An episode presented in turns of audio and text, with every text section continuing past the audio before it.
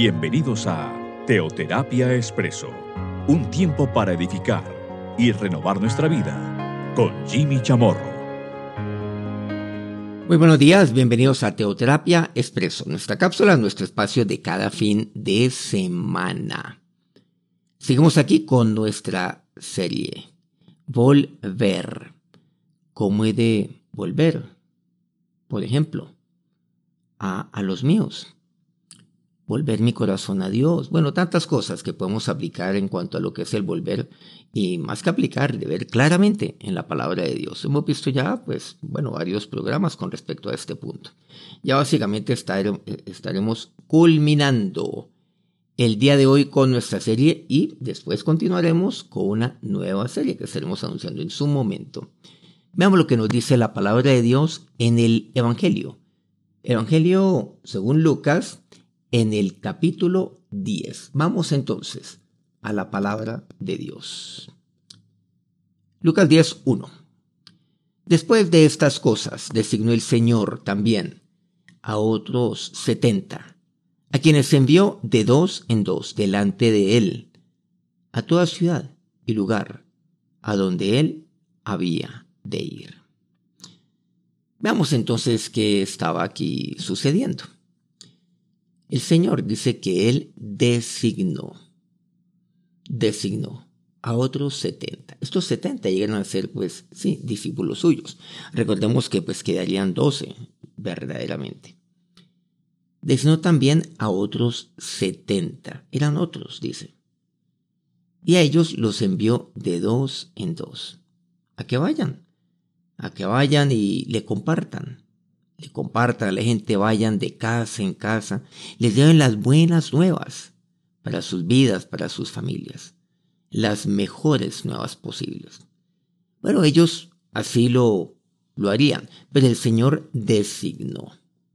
Bueno, aquí vemos algo muy importante y es que, por ejemplo, cuando nosotros vemos Mateo 28, lo relacionamos o lo titulamos en la parte final, versículos 18, incluso del 16 al 20, como la gran comisión.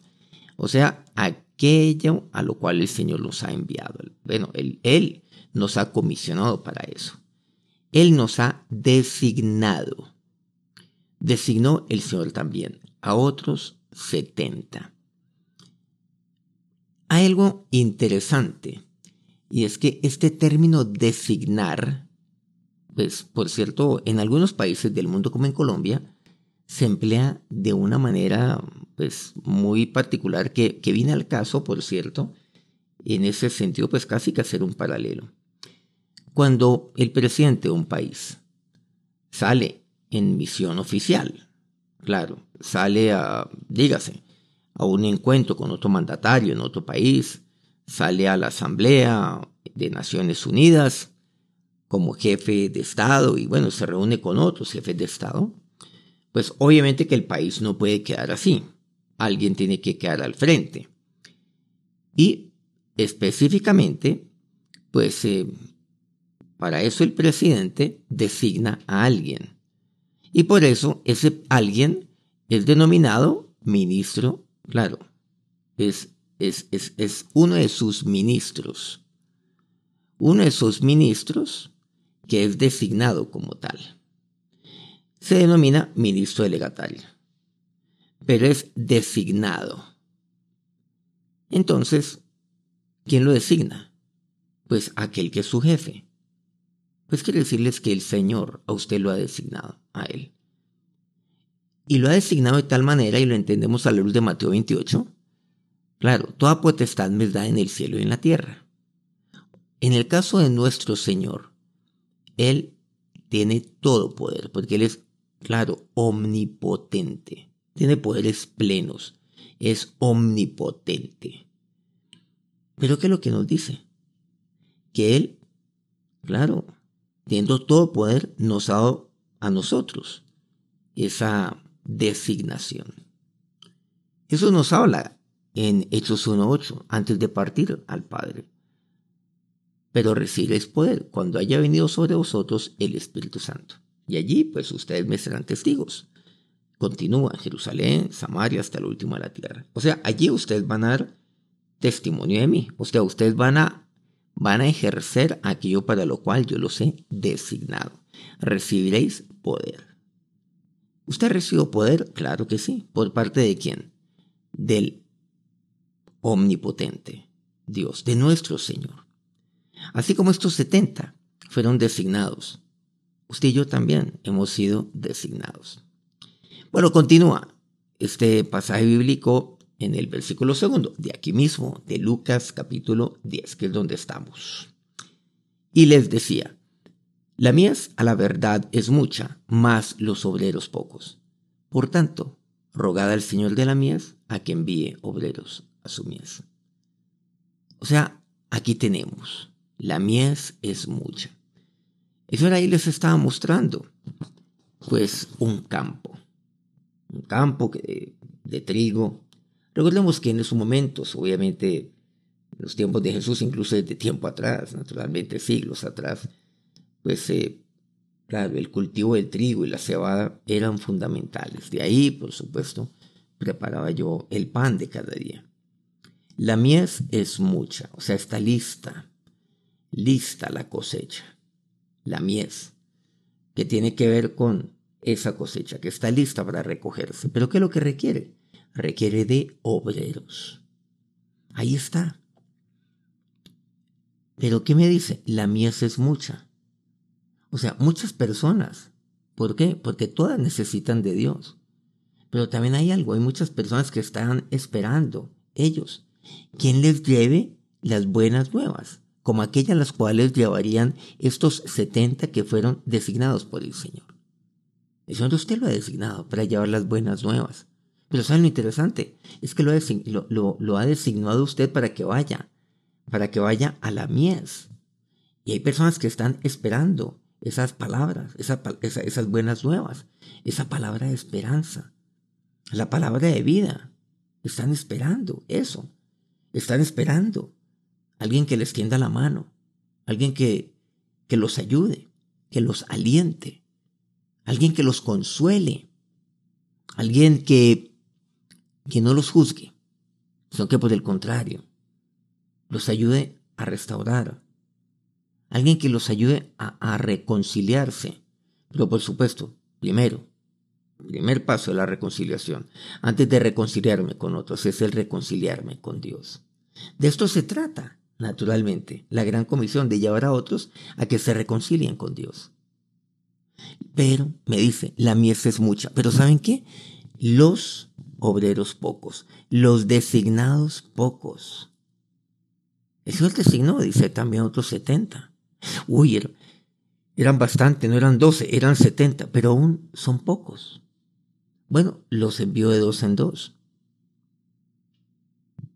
A toda la ciudad, iban delante de él, por supuesto.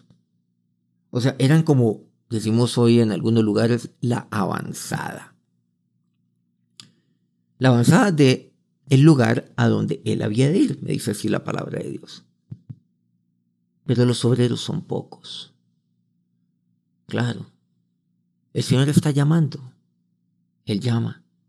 Pero muchas llama, claro, lo está llamando usted como hijo de Dios. Para que vaya, para que vaya a la mies, para que salga de donde usted está. Muchos entonces se están viendo ahí, en, un, eh, como en una comodidad entre comillas. Y comodidad no me refiero a lujos, más ni más faltaba, sino a eso, a, su, a su modus vivendi, a su status quo, a lo que está. Y si es lo suficiente, ahí está, al mínimo esfuerzo, sí, no más. Escuchar la palabra de Dios, pero no compartirla a otros, por ejemplo. Más los obreros pocos. Por tanto, dice, rogad al Señor de la mies que envíe obreros a su mies. ¿Y quién es el Señor? Él es el que designa. Recordemos, dice, designó el Señor también a otros setenta. Dice el versículo primero, el Señor de la mies es el Señor que designa, que envíe obreros a su mies, que designe muchos más. Sí. Porque son pocos. Pero Él está llamando, pero muchos hacen. Los de, claro, se hacen los sordos. Se hacen los que no es como si no fuera con ellos el tema. Versículo tercero dice, a los setenta, id, he aquí yo os envío como corderos en medio de lobos. Bueno, ¿eso es sencillo? No. Ah, pero Jimmy, ¿cómo así? Pero si la gente entonces está como aquella mies que está lista para recogerse, pero entonces es sencillo, yo simplemente tengo que ir a recogerla. Pues, pero, ¿cómo es el trabajo de campo? El trabajo de campo es duro, el trabajo de campo es difícil. Por ejemplo, recoger, eh, bueno, dígase eh, café. Estoy en un país cafetero. Recoger café en las laderas, en las montañas. Aquellos que por ahí lo hemos, bueno, no lo hemos, no puedo decir, no puedo ser tan pretencioso decir que lo hemos hecho, sino que lo hemos pretendido hacer o hemos tratado de hacerlo. Es duro, es muy fuerte. Recoger grano por grano y por supuesto hay que ser selectivos. Bueno, hay personas expertas en esto, los recolectores de café. Pero es difícil, es arduo. Hay que poner eso ahí en la canasta me amarro en la cintura, voy ahí trabajando con ambas manos. Los ojos tienen que estar pendientes para ver que, lo, que recoja yo lo que tenga que recoger.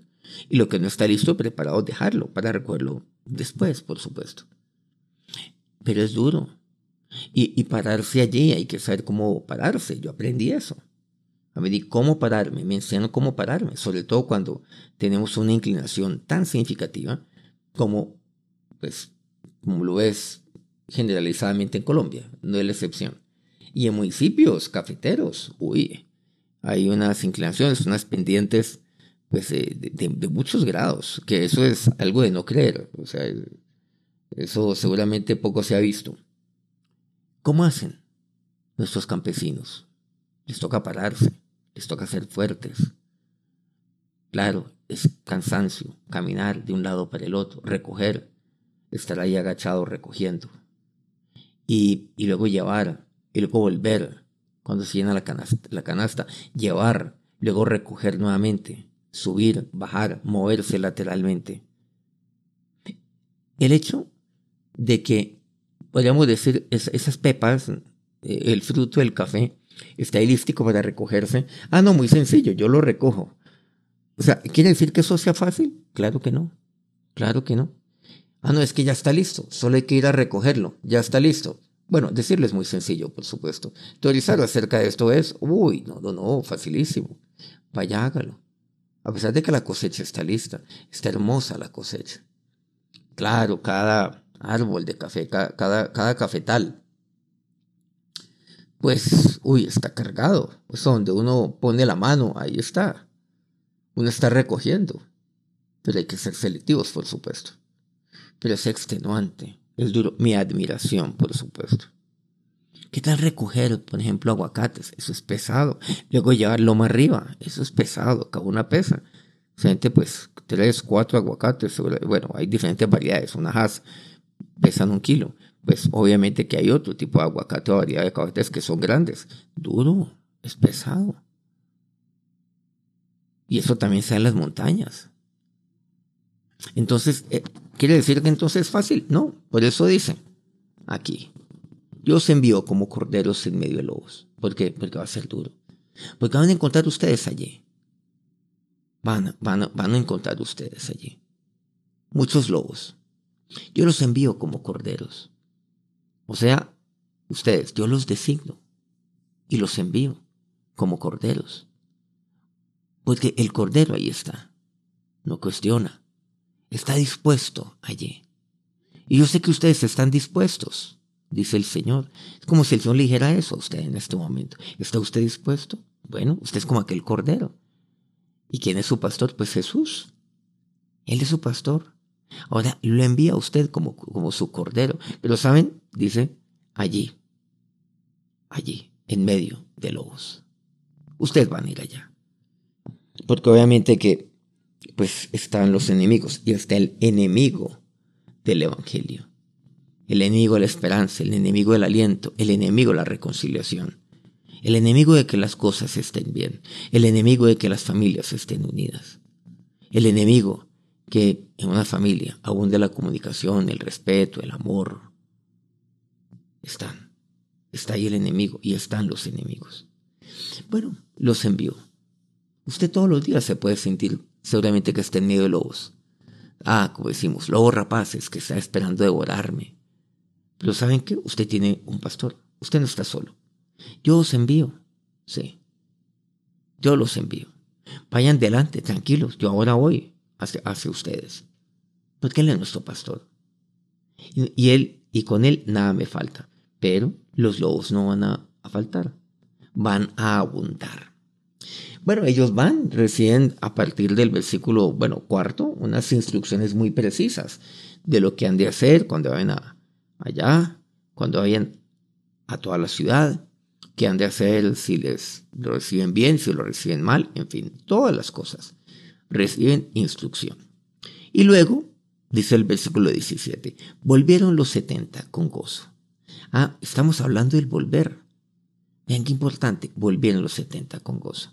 A todo aquello a lo cual Dios lo envía, ¿por qué negarse a ello? Más bien vuelva con gozo, siempre. Y a veces dice, ay, no, entonces vamos a hacer una jornada de, de, de, evangelización, qué cosa tan terrible. Por cierto, nosotros ahora estamos en plena jornada de evangelización, en Colombia y en el mundo. Únase a ella, por favor. Es más, ¿saben que Dios usted lo ha designado? Pero usted va a actuar como designado del Señor, de aquel que tiene toda autoridad, toda potestad en el cielo y en la tierra. A la verdad la misa es mucha, malos obreros pocos. Hay que salir de aquella comodidad espiritual. Ah, no es que estoy feliz aquí donde estoy, aquí sentado, recibiendo la palabra de Dios, oyéndola, tomando nota. Pero, pero hay que salir. Hay que salir. Hay que ir. Tengo que ir a toda mi ciudad, como estos 70 fueron a toda aquella ciudad. Y saben que ustedes, el designado del Señor, el designado de, de aquel eh, que es su, su pastor, Él lo designa a usted. Y Él le da a usted todo poder. Le da el poder de quién? Del Espíritu Santo de Dios. De Dios, pues no es Espíritu, claro. Recibiréis poder cuando haya venido sobre vosotros el Espíritu Santo de Dios. Para eso usted lo tiene a Él. Y usted y yo no hemos recibido el espíritu de cobardía, no, sino de poder, de amor, de dominio propio. Entonces, vaya, vaya. ¿Y saben lo que aquí me dice la palabra de Dios? Que con toda seguridad, cuando usted es designado por Dios y usted hace la voluntad de Dios y recibe la instrucción de Dios y la cumple, usted va a volver con gozo. ¿Por qué? ¿No se dan cuenta que el fruto del Espíritu es amor, gozo, entre otros puntos? En Gálatas 5, concretamente pues, versículo 22 al 23. Gozo. ¿Y saben por qué? Porque es que cuando llego a la voluntad de Dios, eso trae gozo a mi vida. Porque el compartir a otros las buenas nuevas, eso trae alegría, eso trae gozo. El llevar esperanza, el llevar aliento, el llevar el mensaje del Señor, las buenas nuevas, la palabra de vida, debe traer gozo a quién? A aquel que es designado. Volvieron los 70 con gozo. Quiero decirles que usted va a regresar con gozo. Una es esta jornada de evangelización que estamos haciendo. En el mes de diciembre celebramos algo que denominamos el cumpleaños de Jesús. Son eventos que tenemos en todo el mundo. Celebramos que, claro, que Dios se hizo hombre, el Emanuel, el Dios con nosotros. Eso es lo que nosotros celebramos. Eso representa Navidad, ¿no? Porque Navidad es natividad, nacimiento. Volvamos aquí al punto. Volvieron los setenta con gozo, diciendo, Señor, aún los demonios se nos sueltan en tu nombre. Uy, nos pasó todo. O sea, regresaron compartiendo testimonios. Casi que el uno no dejaba hablar al otro porque ya, bueno, ahí se interrumpían. No, no, eso nos pasó de todo, pero fue una cosa increíble. No, eso es una cosa inédita. No nos había pasado. El Señor los oye. Ah, qué bien, qué bueno. Pero luego les habla a ellos. Y quisiera saltarme, saltar al versículo 20. El 20 dice, pero no os regocijéis de que los espíritus se, os sujetan, sino regocijaos de que vuestros nombres están escritos en los cielos. Miren qué lección tan grande del Señor. Hay que volver con gozo. Claro que sí. Siempre he de volver con gozo. Bueno, aquí yo diría, bueno, ¿cómo no estar feliz? ¿Cómo no poder, cómo no estar feliz? Y como consecuencia de la felicidad, del gozo, ¿cómo no compartir lo que ocurrió? O sea, testimonios de todas las cosas. ¿Cómo no compartirlo? Pero ¿saben lo que aquí vemos? El Señor le dice, bueno, eh, no, eso está, bueno, bueno, sí, pero no se regocijen de eso. O sea, compartan testimonio, sí. Nunca dice que no he de compartir testimonio, ni lo que, ni lo que experimentamos. Pero en lo que yo me tengo que gozar, ¿saben en qué? Dice, regocijaos de que vuestros nombres están escritos en los cielos. En eso me tengo que regocijar. Volver con regocijo siempre. Es más, yo lo puedo aplicar aún mucho más todavía. Cada vez que usted regrese a su hogar, dele gracias a Dios. ¿Sí? Regrese con gozo. Bueno, sí, claro, con gozo porque hoy las cosas me salieron bien. Con gozo porque, bueno, aunque me salieron mal, pues por todo y en todo he de estar gozoso. Regocijados en el Señor. Una, otra, os digo una vez más, regocijados, decía Pablo. Bueno, tantas referencias de Pablo que podemos aquí citar. Pero he de regresar con gozo siempre a los míos, a mi casa. He de regresar a mi ciudad cuando yo salgo de viaje. Regresar con gozo independiente de todo. Pero ¿saben lo que aquí me dice? Algo muy importante. Es que yo regreso con regocijo porque mi, mi nombre está escrito en los cielos. Porque Él me ha dado la vida, la vida eterna. Porque pase lo que pase, nada ni nadie me podrá separar del amor de Dios. Porque el amor de Dios es eterno en mí. ¿Y eterno qué quiere decir? Pues que su amor nunca se va a apartar de mí. Y si su amor no se aparta de mí, quiere decir que siempre va a estar con Él. Quiere decir que tengo la salvación. Quiere decir que tengo la vida eterna. Quiere decir que tengo la seguridad de salvación porque su amor es para siempre, para conmigo. Pero aquí vemos también algo que va mucho más allá. Yo me regocijo, sí, y es el gozo, el gozo de mi salvación. ¿No se dan cuenta que en la palabra de Dios habla mucho acerca de eso? El gozo de mi salvación. El gozo de mi salvación consiste en ello, que independiente de las cosas y cómo me haya ido el día de hoy, puede que hoy me haya ido bien, puede que hoy me haya ido mal, claro, en mi estudio, en mi trabajo, en donde sea. Puede que tantas cosas se me han presentado, pero independiente de eso, yo debo permanecer siempre, inalterablemente, con gozo. ¿Por qué? Por, la, por, la, por, el gozo de mi salvación. Entonces, eso es lo que me permite vivir como Pablo decía, regocijados en el Señor. De esos digo regocijados. Pablo nos comparte, estad siempre gozosos. ¿Acaso no le dice eso a los tesalonicenses? Estad siempre gozosos. Pero yo cómo puedo estar siempre gozoso? Ay, recordarme que tengo que estar feliz. Pues no, eso no funciona así. Y tantos hijos de Dios creen que así es y resulta que no. Estar siempre gozosos. Solo hay una manera de yo estar siempre gozoso. ¿Saben cuál es? Esta. El gozo de mi salvación. Nunca, nunca perder de vista, nunca, nunca olvidarme que Él me ha dado la salvación. Y cuando yo recuerdo eso, ay, entonces mi corazón se llena de gozo y yo me regocijo y ahí sí, estar siempre gozosos. Yo siempre puedo estar gozoso. Entonces el gozo depende de si hoy me fue como yo creía o no. Ah, no, superé las metas en el trabajo hoy vendí más de lo que tiene que vender. No, estoy no gozoso, sino regocijado, mejor dicho. Y, cuando no vendí nada el día de hoy, hagamos de cuenta que yo soy un vendedor, pues, me, pagan por comisión, entonces me fue muy mal y hasta ahí llegué. Y llego aburrido, llego todo, claro. No, no se trata, por supuesto, de yo darle gracias, de, yo simplemente estar gozoso, pues, eh, porque, porque me fue mal y punto, y tengo que hacerlo. No. Lo que pasa es que el gozo de mi salvación opaca, opaca cualquier día lluvioso que yo tengo. El gozo de mi salvación. Y claro, y pedirle a Dios, que claro, que Dios al día siguiente, que Dios me provea, porque tengo una familia y demás. Pero, pero ese, claro, ese es obvio. E, ese es, ese es un punto que es, que es claro en mi vida.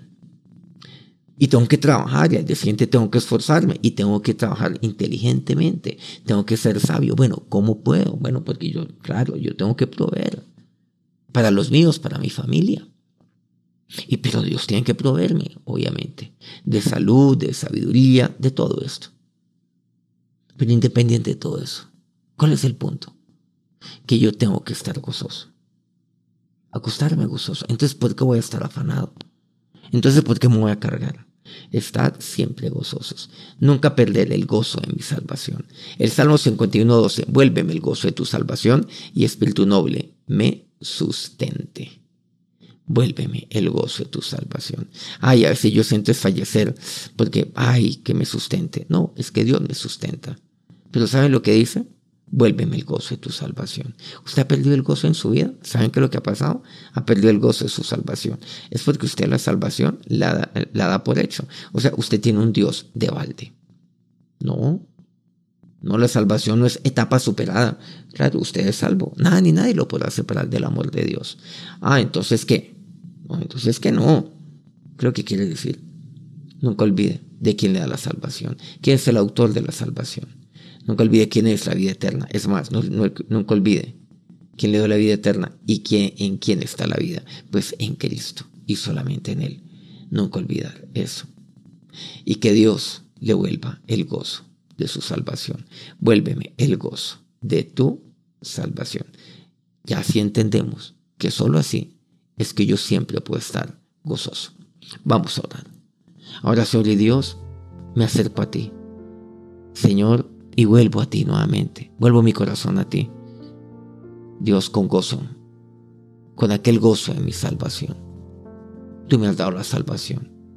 Esa salvación sí que tú me das, pero y es mía ahora. Es mía porque tú me has salvado, porque tú eres mío, porque tú eres el que lo ha hecho, Dios. Vuelve mi gozo en mi salvación. Y así yo quiero regresar como estos 70. Pero en entendido, así como tú, Dios, aún los corregiste, el gozo. El gozo de saber que mi nombre está escrito en los cielos. Y ese es el gozo de mi salvación. Que, mi, que Dios, que mi, mi gozo no dependa. Dios de, de hoy, del hoy, de cómo me fue, de que el día fue oscuro, de que, ah, el día fue radiante y las puertas se me abrieron. Únicamente depende de tu salvación. Y ese ha sido tu regalo para mí. Dios, por eso es que yo siempre puedo estar gozoso. Dígale a Dios, vuélveme el gozo de tu salvación, mi Señor. Ahora que la bendición de Dios se manifieste en gozo en la vida de cada uno de estos tus siervos, Jesús. Amén. Muchas gracias por acompañarnos aquí una vez más, aquí en este, bueno, en este espacio de Teoterapia Expreso. Con esto cerramos nuestro ciclo, quiero decir, nuestra serie Volver. Y la cerramos, como dice la palabra de Dios, con gozo. Que tengan un feliz día, un feliz ya prácticamente inicio de semana. Nos encontramos dentro de ocho días aquí en Teoterapia Expreso con una nueva serie. Que Dios los bendiga.